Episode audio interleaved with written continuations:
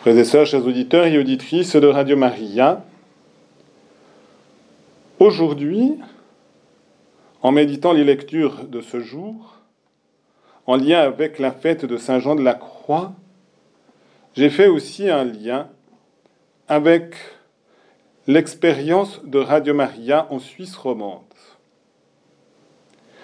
Et en effet, il y a une ressemblance entre ces trois réalités, Jean-Baptiste, Jean de la Croix, Radio Maria Suisse romande. Regardons tout d'abord avec Jean-Baptiste. Jean-Baptiste a reçu une visite de la Vierge Marie portant l'enfant Jésus alors qu'il était encore dans le sein de sa mère pour être purifié et sanctifié. Et les trois mois de la présence de Marie avec Jésus auprès de sa cousine Élisabeth dans la maison de Zacharie a préparé Jean-Baptiste à sa mission d'indiquer l'agneau de Dieu qui enlève les péchés du monde. Et puis nous le retrouvons 30 ans plus tard au fond de son cachot. Il est possible d'interpréter ce passage comme des doutes de Jean-Baptiste par rapport à sa mission et surtout à la mission de Jésus. Es-tu celui qui doit venir ou devons-nous en attendre un autre?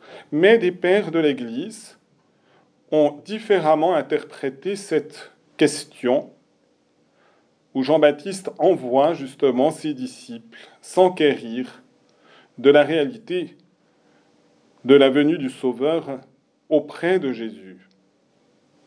Jean-Baptiste savait qu'il allait aller jusqu'au témoignage du martyr et par conséquent, c'est une délicatesse de charité qu'il a envers ses disciples pour que ceux-ci puissent devenir unis à Jésus davantage. Et en les mettant en contact avec lui, eh bien, ce sont ces disciples qui sont fortifiés par ce contact à Jésus, Jésus qui guérit, qui annonce la bonne nouvelle et qui révèle, selon les prophéties d'Isaïe, eh bien que ce sont ces événements les signes de la venue du règne de Dieu et donc de la présence du Messie sauveur. Jean-Baptiste est dans l'obscurité de sa prison et pourtant il est dans la lumière et cette lumière le guidera jusqu'au don total de lui-même. Lorsque nous regardons maintenant la vie de Saint Jean de la Croix, nous avons quelque chose de semblable.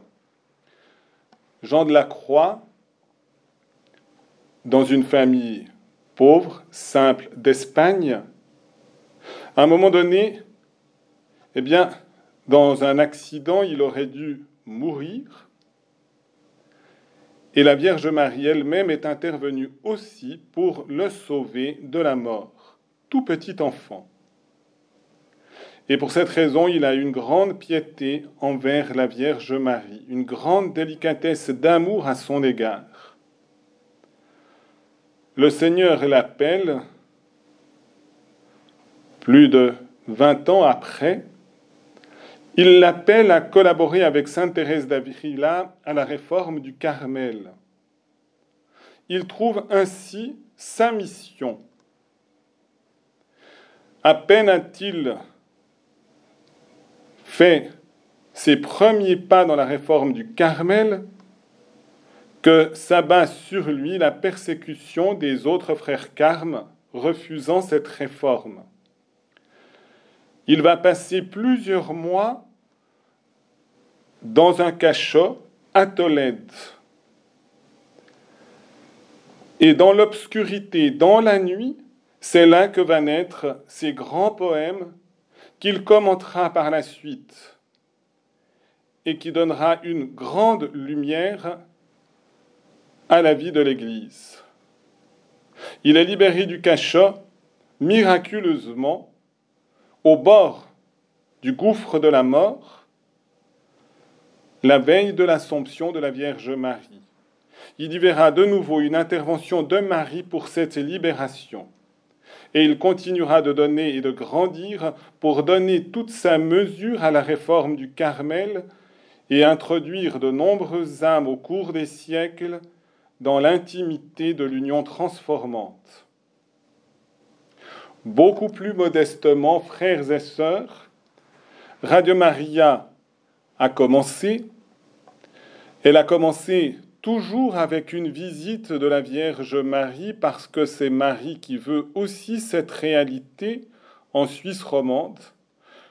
Comme Marie en union avec Jésus a voulu Jean-Baptiste, a voulu Jean de la Croix, Marie veut aussi unir à son Fils cette réalité de Radio Maria en Suisse romande. De nouveau, pour que Marie puisse accomplir ses visites et apporter la lumière de son Fils Jésus à de nombreux cœurs. Cependant, c'est aussi l'épreuve qui est présente. La difficulté d'avancer dans ce projet qui rencontre de nombreux obstacles.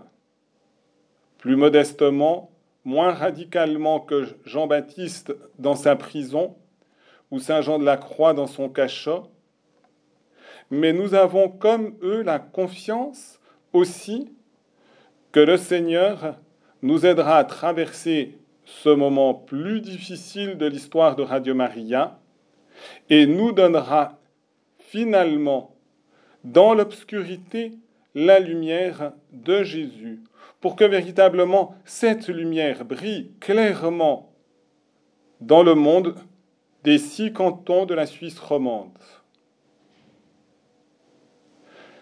Pour cela, nous avons besoin de nous soutenir les uns les autres dans la confiance, dans la confiance en la providence de Dieu, nous avons besoin de garder intérieurement la paix de Dieu. Et j'aimerais conclure ainsi par trois pensées de Saint Jean de la Croix sur la paix pour qu'elle guide nos pas, nos pas de Radio Maria Suisse romande, nos pas entre nous, chers auditeurs et auditrices, et toute l'équipe de Radio Maria. Vous les trouverez dans les œuvres de Saint Jean de la Croix, dans les avis et maximes. Ayez soin de conserver votre cœur dans la paix, qu'aucun événement de ce monde ne le trouble. Songez que tout finit ici-bas.